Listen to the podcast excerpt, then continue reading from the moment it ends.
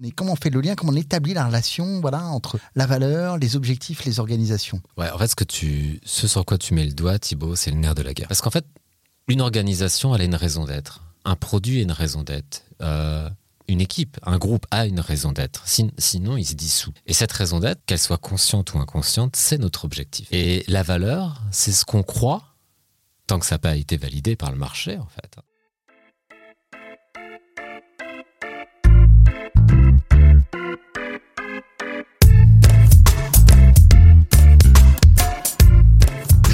Bonjour à tous et bienvenue sur Moondrop, le podcast dédié à l'agilité, Scrum et les DAO. Euh, je suis Thibaut Viotte et vous êtes au bon endroit pour explorer les nouvelles formes de coordination humaine. Bonjour François, euh, comment ça va? Écoute, pas mal. Là, je rentre tout juste de Bretagne. En fait, je suis intervenu pour euh, un industriel de la défense et c'était super intéressant. Et toi? Écoute, ça va, merci. Un peu fatigué, mais euh, moi je reviens juste du Luxembourg. Alors pour la petite blague, bien sûr, euh, le jardin dans le centre de Paris, hein, pas le pays. Cette semaine, j'avais envie qu'on aborde la notion d'impact.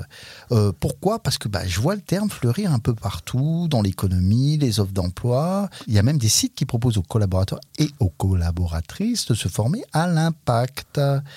Et je trouve que c'est quand même incroyable. On entend le mot partout. Et est-ce qu'il y a une vraie raison qui soit à la mode? Alors ouais, je suis pas toujours à l'aise avec les modes, mais par contre, ouais, la question de la valeur, la question de l'impact, c'est un sujet clé, surtout dans un environnement qui est de plus en plus rapide, de plus en plus incertain, dans lequel on doit s'adapter de plus en plus. Donc on a de moins en moins de certitude sur qu'est-ce qui a de la valeur, qu'est-ce qui a de l'impact, et on va parler de, de tout ça. Et puis on va avoir un angle qui va être vraiment dédié aux équipes agiles. L'idée c'est de, poser un cadre bah, qui vous aide, qui nous aide tous en fait à, à maximiser notre impact maximiser le type d'impact qu'on a envie d'avoir. Euh, c'est là-dessus qu'on va travailler. Ok. Et donc, si j'ai bien compris, on va d'abord et en premier lieu parler de la valeur et on va pas mettre la charrue avant les bœufs. On parlera après de l'impact. Et sur la valeur, justement, moi j'entends beaucoup de choses contradictoires. Alors, qu'est-ce qu'on entend par valeur? Ouais, alors la valeur, c'est quelque chose qui, est parfois un peu difficile à, attraper. On va essayer de le, le, cadrer le plus possible. La valeur, déjà, c'est quelque chose qui est transitoire. Ce qui a de la valeur aujourd'hui, ce qui a de la valeur demain, ça bouge parce que l'environnement bouge, les besoins bougent, les technologies bougent, les opportunités bougent. Donc déjà, c'est pas fixe dans le temps. C'est quelque chose qu'on va réévaluer euh, régulièrement. Une même action peut générer de la valeur ou pas. Le deuxième truc, c'est que la, la valeur, ça n'est qu'une croyance. C'est ce qu'on croit qui va avoir de l'impact, qui va nous rapprocher de nos objectifs. Mais ça n'est qu'une croyance tant que ça n'est pas livré sur le marché et qu'on constate en fait que, que les gens vraiment euh, ça, les, ça les aide dans leur vie, ça les aide à, atteindre leurs propres objectifs. Euh, tant qu'on voit pas ça dans les mains des clients, dans les mains des utilisateurs, bah, notre valeur c'est juste une croyance en fait. Et c'est là où on va parler un peu plus tard de la, différence entre valeur et impact en fait. Hein. La valeur c'est ce qu'on croit et l'impact c'est ce qu'on voit ou ce qu'on entend, ce qu'on touche. Bref, c'est quelque chose de, de réel. Et cette valeur, elle va prendre plusieurs dimensions possibles. Le plus gros des troupes, c'est la satisfaction. Donc un sentiment de satisfaction, ça peut être un sentiment de sécurité, un sentiment d'appartenance. Euh, par exemple, si on revient sur le sujet des blockchains, euh, les CryptoPunks ou les board apps, ou alors un, sujet qui vient de sortir, il y a Louis Vuitton qui sort un NFT dont on ne sait pas ce à quoi il donnera droit, mais on sait qu'il donnera droit à des choses exceptionnelles. Donc peut-être que vous aurez le droit d'être euh, avis en premier rang euh, sur euh, des défilés. Peut-être que vous aurez un bag rose fluo qui va clignoter, j'en sais rien. Mais en tout cas, il y aura des choses exceptionnelles, mais on ne sait pas ce qu'il y aura dedans. Donc là, on est, typiquement, on est vraiment, on achète un sentiment d'appartenance. Et pour un être humain, le sentiment d'appartenance, c'est un des trucs les plus précieux. Hein. C'est pour ça que toutes ces choses-là coûtent très très cher. Parce, que ça, ça, me fait sentir appartenir au groupe. Voilà, exactement, c'est ça. Hein. C'est exactement ça. Et, et, pour les animaux sociaux que nous sommes, le sentiment d'appartenance génère un énorme sentiment de sécurité. Donc, euh, le sentiment d'appartenance peut être une forme de sentiment de satisfaction, mais il y en a plein d'autres. Ça peut être le plaisir ou le réconfort émotionnel d'une bonne glace. Euh, ça peut être plein plein de choses en fait, mais un sentiment positif qui est généré. Donc ça, c'est la satisfaction. Un autre élément, ça va être la dimension monétaire. Est-ce qu'on gagne de l'argent? Est-ce que les parties prenantes, les gens qu'on sert, en fait, à qui on apporte de la valeur, euh, eux, ils gagnent de l'argent ou est-ce qu'ils en dépensent moins? Bref, quelque chose qui va être de l'ordre du monétaire. Et puis, la troisième dimension, ça va être une dimension d'impact sociétal, en fait. Est-ce que ce qu'on fait, on pense que ça va avoir un impact dans le monde? Et ça peut être quelque chose comme réduire une empreinte carbone, euh, avoir plus de diversité, d'inclusion, euh, ou moins de diversité d'inclusion si on veut se la jouer salopard. Enfin bref, un impact en fait. par exemple, j'ai ma femme qui bosse dans une, dans une boîte qui fait du, bio en ligne. Et, typiquement, c'est une société qui, euh, qui a un double impact euh, environnemental parce que en, faisant du bio et le plus local possible, en fait, ils réduisent la pollution. Et le fait de fournir du bio en ligne à des familles bah, qui n'auraient pas eu les moyens en fait d'acheter ça, en fait, bah, ils permettent en fait à, à ces familles de de bénéficier d'une alimentation de qualité. Donc en fait là on voit qu'on a, on a un double impact en fait sociétal euh, et ça c'est classique en fait les impacts peuvent être divers et, protéiformes. Voire même contradictoires. Alors, qu'est-ce que tu auras en tête comme contradictoire? Alors, je pensais, tu parlais par exemple de la valeur de la satisfaction et la valeur sociétale. Quelquefois, tu peux avoir une satisfaction, ah mais qui a un impact qui est, euh, négatif pour la société. C'est là où je parlais de contradiction. Hein. Mais en fait, avant qu'on prépare le podcast, tu parlais d'une boîte de fringues tout à l'heure, non? Oui, alors je parlais d'une boîte de fringues qu'on ne va pas citer Shine, euh, pour ne pas la citer. On va dire euh, qu'on parle de Shun. voilà, Shun. C'est Shun. C'est quand même un truc qui, est, qui répond à un besoin immédiat, qui est le besoin du consommateur et qui peut être en, période de crise et d'inflation, qui est même pas un besoin que j'ai envie de juger. Ah bah non, surtout pas mais qui derrière, on le sait, a des impacts sociétals énormes en termes de pollution, en termes de conditions de travail, etc. Ah d'accord, ouais. Bah, bah, oui, donc là on est une belle contradiction et c'est vrai que ça c'est quelque chose qui, arrive souvent en fait. C'est un bon exemple. Alors, on, va recentrer un petit peu quand même sur le, sur le travail, sur le métier, sur l'organisation. Et euh, moi j'avais une petite question qui est est-ce que la valeur et la valeur métier c'est pareil? Et déjà, si tu peux me définir ce qu'on ce que, ce qu'on entend par la, préciser la, la, valeur métier. Alors, je ne sais pas comment le dire. Disons que c'est au mieux une oxymore, cette histoire-là, que j'aimerais bien mettre ce sujet aux archives directes, et que je ne sais même pas s'il faut qu'on en parle pour pas que ça reste dans la tête des gens, mais le fait qu'on. C'est trop tard. trop tard. Désolé les auditeurs, désolé. Euh, on est désolé de vous mettre ça dans la tête. Et par contre, ça peut servir peut-être des gens qui sont confrontés à ça. Et du coup, si ça, bah, pour le coup, si ça a de l'impact pour vous qui est positif, ben, c'est ce que c'est ce qu'on espère en fait. Alors la, la valeur, c'est important. La valeur métier, c'est souvent un, reliquat des structures terroristes séquentielles dans lesquelles on a de la maîtrise d'ouvrage, maîtrise d'œuvre, où on a la partie fonctionnelle qui dicte à la partie technique ce qu'il faut qu'elle fasse. Et donc, évidemment, quand on est dans un système qui est plutôt statique et qui ne prend pas forcément en compte de manière dynamique avec des, des livraisons tous les jours ou toutes les semaines, du feedback client ultra régulier, la réalité de l'impact qu'on crée sur le marché, on est plutôt sur des croyances, Hein, parce que typiquement les fonctionnels, métiers, statistiquement, ne fréquentent pas beaucoup les clients. Disons que c'est des reliquats d'organisation qui fonctionnaient très bien dans un monde qui était plus statique, plus lent, où on pouvait avoir des certitudes sur les métiers, sur les marchés. Mais aujourd'hui, tout bouge, tout bouge très vite et que ces certitudes, ben, elles tombent. Et donc, ça marche de moins en moins bien. Donc, parler de valeur métier, je trouve ça très compliqué parce que ça met le focus sur des fonctions internes et pas sur nos end-users et sur nos clients. Et ça peut être un énorme biais qui va nous potentiellement nous amener à produire des choses qui servent à rien. Donc soyez oh, prudents. Des choses qui servent à rien, c'était quand même dur là. Ouais, alors je te coupe, je te coupe Thibaut parce que ouais, je suis dur, c'est vrai, mais je vois tellement d'équipes se prendre les pieds là-dedans, ça fait mal au cœur. Parce que des gens qui travaillent dur pour faire des trucs qui au final, bah en fait, ça sert pas. Et ça, ça, ça, fait mal au cœur. Ouais, je vois à, la fois, je comprends, euh, à la fois mon, optimisme euh, indécrottable me force quelquefois peut-être à fermer les yeux là-dessus. Si, on va plus loin, moi, j'aimerais qu'on explore un petit peu. Euh, on a parlé de la valeur. Quelle relation on peut faire entre la valeur et les objectifs d'une organisation traditionnelle, même d'une DAO, donc une organisation décentralisée? Ou tout simplement d'un produit donné Comment on fait le lien Comment on établit la relation voilà, entre la valeur, les objectifs, les organisations? Ouais, en ce, que tu, ce sur quoi tu mets le doigt, Thibaut, c'est le nerf de la guerre. Parce qu'en fait, une organisation, elle a une raison d'être. Un produit a une raison d'être. Euh, une équipe, un groupe a une raison d'être. sinon, il se dissout. Et cette raison d'être, qu'elle soit consciente ou inconsciente, c'est notre objectif. Et la valeur, c'est ce qu'on croit, tant que ça n'a pas été validé par le marché, en fait. Hein. Euh, marché au sens large. Euh, ça peut être de, l'humanitaire, enfin bon, le marché au sens large. Euh, la valeur, c'est ce qu'on croit qui va nous aider à atteindre nos objectifs. Donc on voit bien que si on n'est pas au clair sur nos objectifs, ça va être difficile d'envisager que ce qu'on croit être de la valeur en soit réellement. C'est un peu compliqué. Hein. Là, on, part dans trop d'abstraction en fait. Donc la relation aux objectifs, elle est majeure. Et c'est pourquoi, par exemple, pour ceux qui font de l'agilité avec Scrum, euh, le product backlog, il est ordonné par valeur pour maximiser nos chances d'atteindre le product goal. C'est-à-dire que notre stratégie, elle vise à atteindre notre objectif. La liaison entre les deux, elle est absolument critique, sans quoi, en fait, on, partirait sur des concepts un petit peu bullshit et on n'a pas du tout envie de ça. Et on est d'accord que la croyance, euh, elle se confirme euh, au moment de la livraison, quand elle se confronte au marché. Ouais, et, et, ça, c'est vrai, et en même temps, émotionnellement, c'est pas facile. Parce que c'est vrai que dans les organisations, et, et, je le vois quasiment chaque semaine, livrer, en fait, livrer, c'est comme aller à une date, en fait on est un petit peu excité, mais on est potentiellement terrifié. Et parce que peut-être qu'on va plaire, peut-être qu'on va pas plaire, peut-être qu'on va être déçu. En tout cas, on va se prendre un feedback dans la tête. Ça, il va être très clair le feedback. Et livrer, c'est un peu pareil. Et donc, on va, toujours trouver des bonnes excuses, individuellement et collectivement, pour pas livrer. Ouais, mais tu comprends, on n'est pas prêt. Oui, mais c'est à moitié livré, mais les autres, ils vont terminer. Oui, on va toujours trouver plein, plein d'excuses. Or qu'en fait, ce qui est important, c'est de livrer. Parce que comme tu l'as dit, l'impact, il va exister que après la livraison.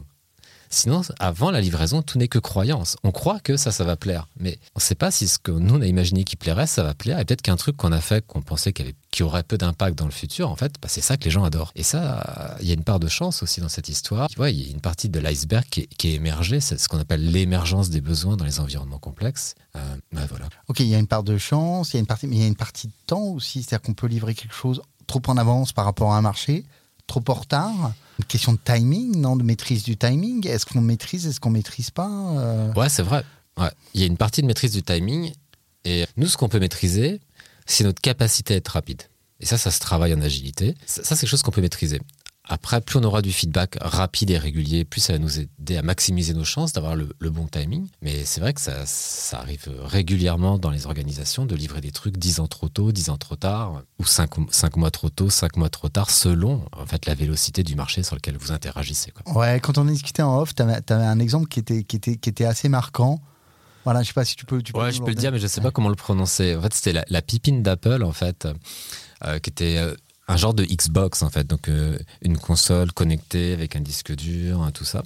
Sauf que bah, ils l'ont sorti, euh, je sais pas, à 5 ans, 10 ans euh, trop tôt.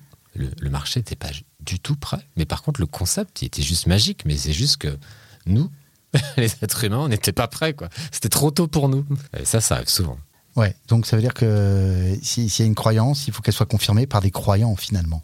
Hein bah, je suis pas sûr. En tout cas, il faut que ça résonne avec des gens et que ça les aide dans leur vie. Si le gap il est trop grand, bah ça va pas les aider. Et on est là pour les aider. On est là pour les aider et il y a quand même un peu de méthodo derrière. Hein. C'est pas du hasard, ça se fait pas au doigt mouillé. En tout cas, le fait de délivrer. Et finalement, est-ce qu'il n'y a, pas un pattern qui peut nous aider un petit peu là-dessus euh, Ouais, y a... pour, aller à ce date? Voilà, moi je veux un pattern pour aller à ce date, s'il te plaît. As date, c'est quoi? C'est pour aller à une date, c'est ça? Bah oui. C'est toi qui m'as pris la métaphore du date. Euh. Au secours. ton podcast. Non, non, on y va, on y va, on y va. Alors, il y, y, en a plein, euh, mais il y a un cadre qui est, qui est, simple et qui marche bien et qui nous permet vraiment de, de revenir à l'essentiel. C'est quelque chose qu'on utilise en management de produits, c'est les 3 V, en fait. C'est-à-dire qu'on a vision, où est-ce qu'on va Valeur, ce qu'on croit qui va nous aider à atteindre cette vision. Et puis, validation. Qu'est-ce que, une fois qu'on a poser ce qu'on pensait avoir de la valeur sur le marché, bah, qu'est-ce que nous dit le marché hein? Et puis, plus on va avoir ce cycle valeur-validation, valeur-validation, valeur-validation, avec une fréquence qui est élevée, plus on va réduire le risque que nos croyances soient déconnectées du marché. Mais si on n'est pas au clair sur où est-ce qu'on va, la vision, bah, le cycle de valeur-validation, il est complètement claqué. En fait, il est complètement aléatoire. Euh, donc, on a vraiment besoin de ces trois V euh, et ça va créer une cohérence. Alors sur le travail, il y a quand même il y a une valeur fondamentale, c'est quand même euh, et donc sur sur lesquels certains se focalisent, c'est l'argent, uniquement sur l'argent. Moi, je dirais que c'est quand même important l'argent. Finalement, dans l'économie de marché comme la nôtre, c'est l'argent qui va sanctionner la valeur. C'est même, je dirais, la mesure ultime de la valeur, en tout cas la plus évidente. Peut-être que c'est ça finalement qui, permet de mesurer le mieux, que l'argent me permet de mesurer euh, combien je gagne, quoi. Quelle est la valeur de mon produit. Tu crois ça, Thibaut? Bah, en tout cas, c'est une mesure. Ça, bah ouais, là-dessus, je te, je te, suis. C'est une mesure visible, un peu facile, euh, mais qui est intéressante. C'est vrai qu'un produit qui apporte beaucoup, beaucoup de valeur, on sera prêt à le payer plus cher. Euh, mais par exemple, tu vois, l'eau courante, c'est énormément de valeur, on ne le paye pas cher. Par Alors- contre, on serait prêt à payer euh, tout ce qu'on a si on en manquait. Hyper intéressant parce que moi je rebondis sur le nouveau casque, masque euh, qu'Apple vient de sortir. Et ce qui est hyper intéressant, c'est qu'il y a un vrai débat sur le prix et donc sur la valeur qu'il apporte. Et les gens ne sont pas d'accord.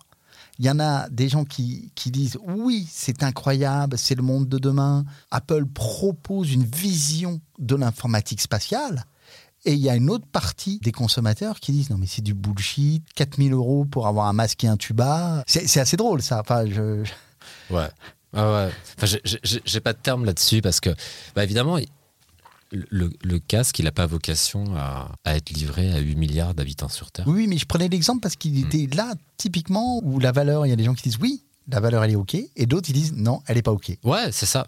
Exactement, parce que pour certaines populations, certaines cibles marché, pour certains personas, euh, quelque chose qu'on va faire va avoir énormément d'impact. Et pour d'autres, ça va être complètement différent parce qu'ils ont d'autres objectifs de vie, ils sont dans un autre contexte, ils ont d'autres enjeux. Donc ça résonne pas, ça répond pas. Euh, et c'est vrai que quand on va avoir un objectif business, ben, il est toujours lié à des parties prenantes qui ont été définies, des clients, des, des end users, un écosystème, et que si on n'est pas au clair là-dessus, ben évidemment qu'on on tire au hasard en fait. Et ça, c'est vraiment important de, de figer ça et en tout cas de, de l'explorer en continu. C'est intéressant. J'étais, évidemment, je ne fais partie ni d'une équipe ni de l'autre. hein, Non, mais rappelle. j'ai j'ai bien senti. enfin, en même temps, il n'y a, pas de religion. Ça se trouve, le casque, il est pourri. Euh, on on n'en sait rien. En tout cas, ça a l'air bien foutu. Mais bon, c'est un autre sujet. Je voudrais revenir sur la dimension monétaire, sur l'extraction de revenus. Parce que ça, c'est un énorme piège. On va pas tirer sur l'ambulance parce qu'il y a déjà plein de scandales industriels. euh, de la viande euh, au cheval, en passant par les avions qui tombent, en passant par euh, plein, plein, plein d'autres choses, où en fait on a des organisations qui à un moment donné considèrent que tout ce qui compte c'est l'argent. Et, attention, l'argent, moi j'y vois, pour moi la- l'argent c'est quelque chose qui doit être respecté, c'est quelque chose qui est assez noble quelque part là. Mais ça peut pas être l'alpha et l'oméga de ce qu'on fait. C'est un élément qui est important parmi d'autres en fait. Et quand une organisation va décider que tout n'est que argent, bah, en fait, c'est dangereux parce qu'elle va mettre son avenir en tant qu'organisation en péril et très rapidement. Parce que si on est un peu rationnel par rapport à ça, la façon la plus rapide de s'enrichir, bah, c'est d'aller vider la poche de la personne la plus proche de, de chez soi, en fait, de soi. C'est d'aller voler. C'est d'aller frauder. Alors, en même temps, c'est vrai, ça peut convenir à certains, mais quand même, la majorité, être en fuite, dormir en prison, tout simplement. Ah non, on est d'accord. mais, mais tu vois, et, et c'est là, en fait, où on voit que c'est plus complexe que ça. Et que l'argent n'est qu'une dimension qui est importante, mais qu'il y en a beaucoup d'autres. Et, et que dans les beaucoup d'autres, il y en a peut-être qui sont plus importantes que l'argent. Mais tout en ne négligeant pas ce que c'est que l'argent, en fait. Oui, bah, l'argent, c'est là, là, dans ce que j'entends, c'est que je dis surtout que l'argent, c'est un moyen, c'est pas une fin. C'est ça. C'est quand ça devient une fin que ça devient catastrophique. Potentiellement, Voilà. c'est dangereux. Ouais. Et même d'un point de vue émotionnel, c'est-à-dire que euh, tu peux, tu peux gagner et finalement pas être bien, quoi. Ouais, ouais. C'est marrant que tu dis ça parce que quand j'étais enfant, je me souviens que ma tante, en fait, on, on faisait pas mal de jeux de société, euh, du, du Monopoly, des bonnes payes, euh, des- enfin des trucs comme ça, quoi. Puis il y avait un autre truc sur le code de la route, je sais plus quoi, qui était drôle. Et en fait, moi, au Monopoly, ça m'était arrivé, en fait, de tricher. Et je gagnais, j'étais plein de billets, tout ça. Et j'étais pas bien parce qu'il m'en fallait toujours plus et que je me sentais vide. J'avais pas de plaisir à gagner. Et, et j'ai arrêté parce qu'en fait, ça- enfin, pour moi, ça marchait pas de tricher, en fait. Et qu'est-ce qui marchait alors pour toi? Bah, c'est de jouer et de gagner. Mais, mais tricher, j'avais plus aucun plaisir. Parce qu'en fait, bah, en fait j'étais plus dans la peur de perdre, mais j'avais plus du tout l'excitation de gagner, la, la fierté, la satisfaction. C'était complètement. euh, c'était mort, en fait. Ouais. Et c'était une expérience un petit peu bizarre. Ouais. Alors, on n'a pas tout à fait la même enfance, hein, parce que pour ma part, moi, j'ai jamais triché pour gagner. J'ai toujours triché par goût du risque. Ouais, donc, t'as toujours triché. Oui, enfin bon, après, euh, mes amis le savent, quand je joue, je. Voilà. Mais moi, le truc, c'est je, je ne triche pas, je. Je super triche. Non, je. Disons que voilà, je, je, je, je lance les dés. Si je fais un 12 et que j'ai besoin de faire un 11, je crie très fort 11 en laissant le 12 apparent sur la table. Et je pense que ma force de conviction aide à faire passer le 12. Les gens ne regardent pas le dé. Ça marche plus trop maintenant parce que mes copains me connaissent. Mais voilà, moi, je- ce qui me plaît, c'est le bluff. Quoi. Ok. Voilà. Ok, ça marche. Mais c'est intéressant quand tu dis ça marche plus maintenant parce qu'on me connaît. Euh, Il y a peut-être une petite rupture de confiance, non? Euh, ouais, alors on va revenir maintenant au niveau des organisations. hein. on va revenir maintenant au niveau des organisations. Hein. Euh, donc, je- T'es- voilà. t'es- hein, tout l'heure, tu voulais parler de Patagonia. Ouais, alors ça c'est vraiment quelque chose qui est, un- exemple que j'aime beaucoup. On parle de, de valeurs, on, parlait de valeurs et tu allais parler de valeurs sociétales. donc le fondateur de Patagonia, donc qui est, qui est une entreprise qui à la base fait, fait du, du, du, matériel de, de, randonnée, de montagne, etc. À la base, son fondateur, il faisait des pitons pour, euh, bah, pour l'escalade, Pour l'escalade, euh, pour les courses et tout en montagne. Il fait des pitons, ça marche du feu de Dieu, il en vend, il en vend, il en vend, ça marche, c'est super. Euh, lui, il fait de la montagne, c'est top. Et je sais pas, 5 ou 10 ans plus tard, il revient sur une course qu'il a fait 5 ou 10 ans auparavant. Et là, il voit que sa course, elle est complètement polluée par des tonnes de pitons plantés partout. Et là, le gars, il dit, OK, ça avait de la valeur, ce que je faisais, parce que les gens l'achetaient, mais qu'un impact désastreux pour la nature et lui, il va complètement pivoter. Et là, on voit bien en fait le, la notion d'impact euh, positif et négatif dans le, dans le produit qui est fait. Euh, parce que ouais, les gens étaient contents de l'avoir et en même temps, ils détruisaient la nature. Donc en fait, et ils n'étaient pas contents de ça. Et ça, c'est intéressant comme, comme ambivalence parce que c'est quelque chose qu'on retrouve souvent en fait. Oui, il y a une sorte de pari un peu court-termiste, un peu un rendez-vous manqué avec une réelle ambition. On veut être écolo, donc on fait quelque chose pour être dans la nature, mais on n'est pas tant que ça. Sauf que moi, ce que je trouve très courageux chez le fondateur de Patagonia, c'est qu'il va pivoter quand il va voir l'impact qu'il a. C'est-à-dire qu'il a cette espèce de lucidité. Ah, une forme de courage aussi, hein. ouais, clairement. Ouais. évidemment, c'est la manière dont on définit nos objectifs et comment on les atteint, reflète nos valeurs. Ouais, alors ça, c'est un, sujet qui n'est pas forcément facile à articuler et pourtant qui conduit et qui porte chacune de nos décisions, quasiment de nos pensées au quotidien. C'est quelque chose d'ultra concret et qui est tellement concret qu'on a du mal à, le percevoir parce qu'on est vraiment immergé dedans.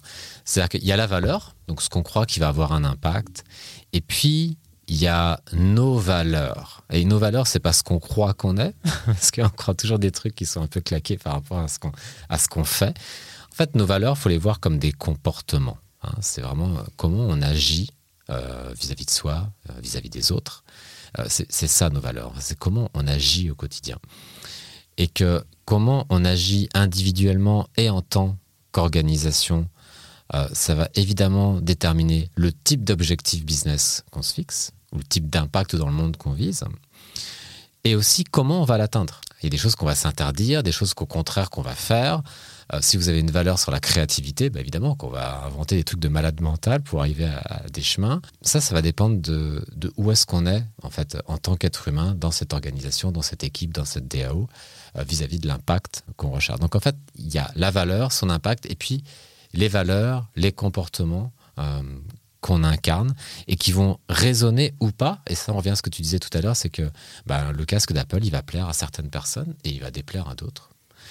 Euh, et qui résonne ou pas avec une population par rapport à des enjeux et par rapport aussi à un socle de valeurs. Il y a quelque chose de l'ordre de l'exemplarité surtout. Qu'est-ce que tu as en tête sur l'exemplarité? Quand on dit que la valeur, c'est un comportement, ah. c'est l'exemplarité. C'est juste qu'en vérité, euh, quand tu regardes un leader, tu regardes ce qu'il fait, pas ce qu'il dit. Ah oui. Ouais, disons quoi, c'est ça. C'est pas une idée qu'on a sur soi, c'est vraiment des actes en fait. C'est quelque chose de très. on est vraiment dans le dur. Hein. C'est qu'est-ce que je dis, comment je me tiens, euh, les décisions que je prends, la façon dont je bouge. Enfin, c'est des comment j'interagis avec les personnes. Les, enfin, c'est très très très dans le dur du quotidien. Ouais. Ouais, et ce qui fait que, par exemple, face à des contre-exemples, on peut voir aussi des boycotts de sociétés. Des gens qui disent non, non, mais moi je ne suis pas en accord avec ces valeurs-là, je boycotte ta société. Bah, ouais, et puis c'est très concret en fait, appelons un chat un chat. Hein. Quand tu as, un pays qui en envahit un autre, qui commet un génocide ou des crimes de guerre, hein, ce qui est en train de se passer en ce moment pas très loin de chez nous, et qu'il y a des sociétés qui collaborent avec ces pays qui envahissent d'autres pour gagner un peu d'argent, là on voit très bien que c'est un choix de valeur. C'est-à-dire qu'en fait, à un moment donné, on se dit, bon, bah, la, condition humaine, bon, c'est pas notre truc. Notre truc, c'est plutôt le profit à court terme. Et donc, il y, en a pour qui ça va être OK, et d'autres pour qui ça va pas être OK. Et puis, ça va dépendre aussi de, ben, des enjeux, des possibilités des uns et des autres, mais en fait, on va faire un arbitrage de valeurs et qui peut amener évidemment euh, à des boycotts plus ou moins sérieux. Ça, c'est quelque chose qu'on retrouve beaucoup. Mais une incompatibilité de valeurs. Une incompatibilité de valeurs, mais encore faut-il que le, consommateur final il, quand même se sente en proximité ou pas avec ce qui est en train de se passer. Oui, c'est ça. C'est-à-dire qu'en fait, c'est des enjeux, des arbitrages, une sensibilité. C'est encore un arbitrage entre nos valeurs.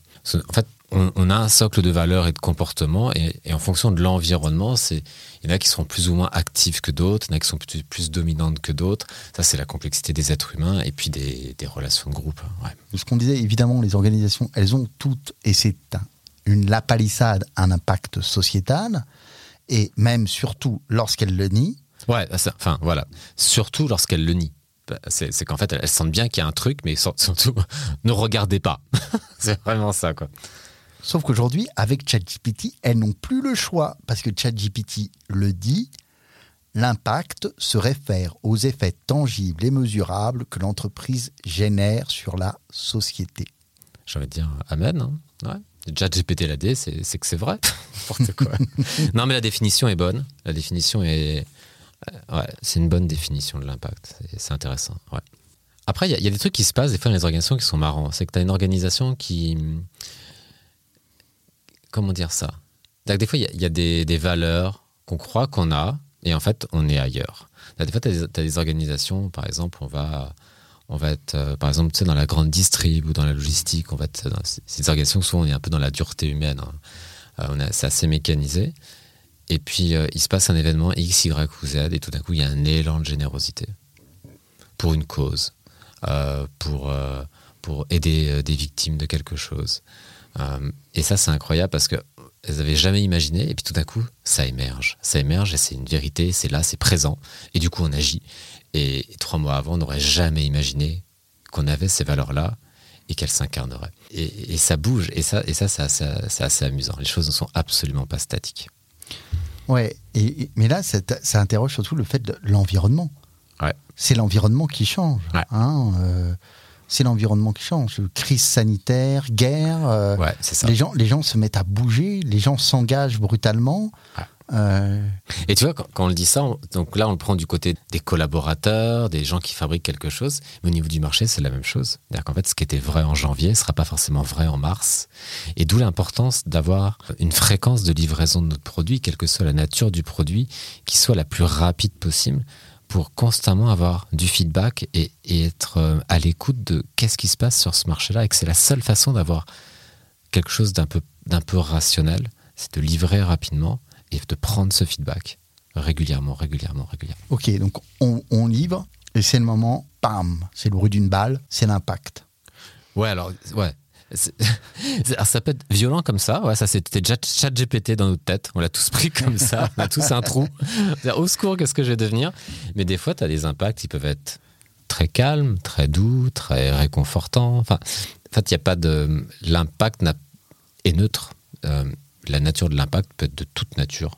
Ouais. Donc l'impact, c'est quoi? C'est une interaction. C'est juste ce qui se passe après la livraison de nos produits. Ouais, c'est ça. C'est comment ce qu'on fait interagit avec les gens qu'on sert, c'est-à-dire les clients, les utilisateurs finaux. Et, qu'est-ce qui se passe quand on a cette interaction entre notre produit, notre service et ces gens-là? Est-ce que ça les aide? Est-ce que ça les aide pas? Euh, Qu'est-ce qui se passe? Et c'est ça, ça va être ça l'impact. Comme d'habitude, moi, tu sais, je suis un peu terre à terre et euh, j'aurais tendance à même dire que je suis bas du plafond. Il me faut des métriques. Est-ce qu'on a des métriques? On a des choses pour mesurer la valeur? Ouais, et c'est hyper important de, de mesurer ça. Il euh, y, a plusieurs frameworks qui existent. Ma préférence va vers euh, un framework qui s'appelle IBM euh, pour Evidence-Based Management, que j'aime beaucoup. mais il y en a d'autres. Je sais que ma, femme, par exemple, elle utilise les OKR, c'est Objectives and Key Results, qui est intéressant aussi, j'accroche J'accroche un peu, mais pas de fou. Parce qu'en fait, j'ai une préférence pour l'IBM. Mais il y a des métriques de, de l'OKR ou des de l'OKR et l'IBM qui, se recoupent. Et dans tous ces cadres de, mesure de la valeur, on va retrouver des ponts. On pourrait parler, parler de l'IBM euh, un, peu. Euh, ce que j'aime beaucoup dedans, c'est qu'en fait, on va avoir euh, deux espaces. Un espace qui est l'espace marché et un espace qui va être l'espace performance organisationnelle. Et, en fait, le cadre va nous forcer en fait à avoir une vue à 360 sur bah, comment ça se passe dans la boîte et comment ça se passe sur le marché, vis-à-vis des personnes qu'on sert, c'est-à-dire nos parties prenantes. Ça, c'est vraiment, je trouve ça hyper vertueux. Ça, ça nous force à sortir de notre nombril et, et à regarder dehors et dedans en même temps. Et pas que dehors et pas que dedans, mais les deux en même temps. Et si on prend la, dimension marché extérieur, il y a euh, deux éléments, deux familles d'éléments. Euh, la première famille, c'est la famille de qu'est-ce qui va venir potentiellement C'est tout ce qui est valeur non réalisée. En clair, c'est tout ce qu'on a dans les tuyaux, des innovations euh, possibles, euh, des produits ou des fonctionnalités qu'on est en train de créer mais qui ne sont pas encore sortis. L'épisode qu'on est en train d'enregistrer est fait partie de cette variable-là. On est en train de créer un potentiel là. Ouais, c'est ça, parce qu'il n'est pas encore diffusé. Et donc, potentiellement, on se dit qu'il va plaire, qu'il va avoir de l'impact. Mais ça se trouve, il n'en aura pas du tout. Mais en tout cas, on y croit. Donc, en fait, là, on est vraiment sur de la valeur non réalisée. C'est un super exemple. Et une fois qu'il sera sur le marché, bah, potentiellement, il y aura, je ne sais pas, euh, euh, un like, euh, il y aura quelqu'un qui va nous écrire une lettre, ou je, ne sais pas, en fait, on aura un feedback, et là, on sera dans ce qu'on appelle la valeur courante. Donc là, on va mesurer, c'est un peu nos actifs. Hein. Est-ce que, les, utilisateurs ils sont contents? Donc les gens qui vont nous écouter sont contents. Est-ce que nous, on est content du feedback et de comment ça se passe? On va généraliser, hein, mais est-ce que on génère de l'argent? Est-ce que les gens ils l'écoutent ils le réécoutent? Enfin, on est vraiment sur voilà, qu'est-ce qui se passe concrètement? Donc là, on est vraiment dans le qu'est-ce qu'on a. Donc on voit qu'est-ce qu'on va avoir, valeur non réalisée, puis valeur courante, qu'est-ce qu'on a. Donc ça, c'est vraiment les deux grandes familles sur la partie marché. Alors, la deuxième partie, c'est quelque chose de l'ordre de la performance interne, de la performance de l'organisation? Ouais, c'est ça, c'est le deuxième espace. Et dans cet espace, on a aussi deux familles. Hein. Euh, la première famille, c'est notre capacité à innover, faire des choses que les gens aiment. Notre capacité euh, à avoir des fonctionnalités, à avoir euh, des choses qui vont apporter de la valeur aux gens. Créativité. Créativité. Est-ce qu'on sait répondre aux besoins des gens Et donc là, il y a tout un ensemble d'indicateurs qu'on va prendre en fonction de son contexte et qui va nous permettre d'identifier ça. Deuxième famille dans cette catégorie-là, euh, qui est la performance organisationnelle, ben, notre rapidité d'exécution. En fait, euh, euh, en anglais, c'est le how fast, en fait. C'est à quel point on est rapide par rapport à ce sujet-là. En clair, est-ce qu'on livre régulièrement? Est-ce que si vous faites du code, vous compilez régulièrement, vous livrez régulièrement? Du hardware, c'est pareil. De la médecine, c'est pareil. Et là, on, est plutôt à mesurer, ben, est-ce que cette, cette organisation, elle est capable de livrer rapidement pour maximiser ses chances de livrer le bon truc au bon moment. Et pas avant, et pas après, mais au bon moment. Et eh bien ça, je crois que c'est hyper important ce que tu viens de dire, c'est livrer rapidement, c'est pas la vitesse pour la vitesse, c'est juste livrer pour se confronter à l'impact, qui est vraiment la chose la plus difficile. Je dirais se confronter à l'impact, c'est peut-être, euh, et je vais peut-être conclure là-dessus en disant, la difficulté, c'est que on pense que cette confrontation à l'impact, elle va forcément être douloureuse, et ça, c'est une croyance.